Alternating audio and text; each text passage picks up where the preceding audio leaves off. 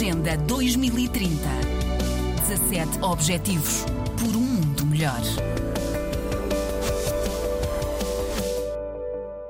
As crianças continuam a representar a maioria das vítimas. Ao todo, mulheres e crianças representam 62% das vítimas traficadas na África subsaariana.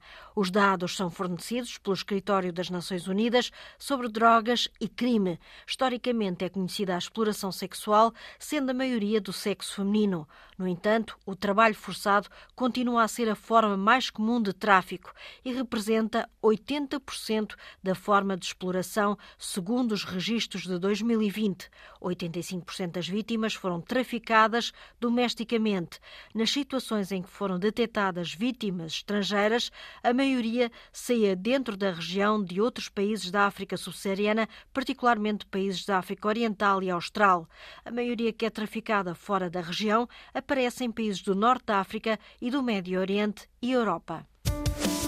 Agenda 2030. 17 Objetivos por um mundo melhor.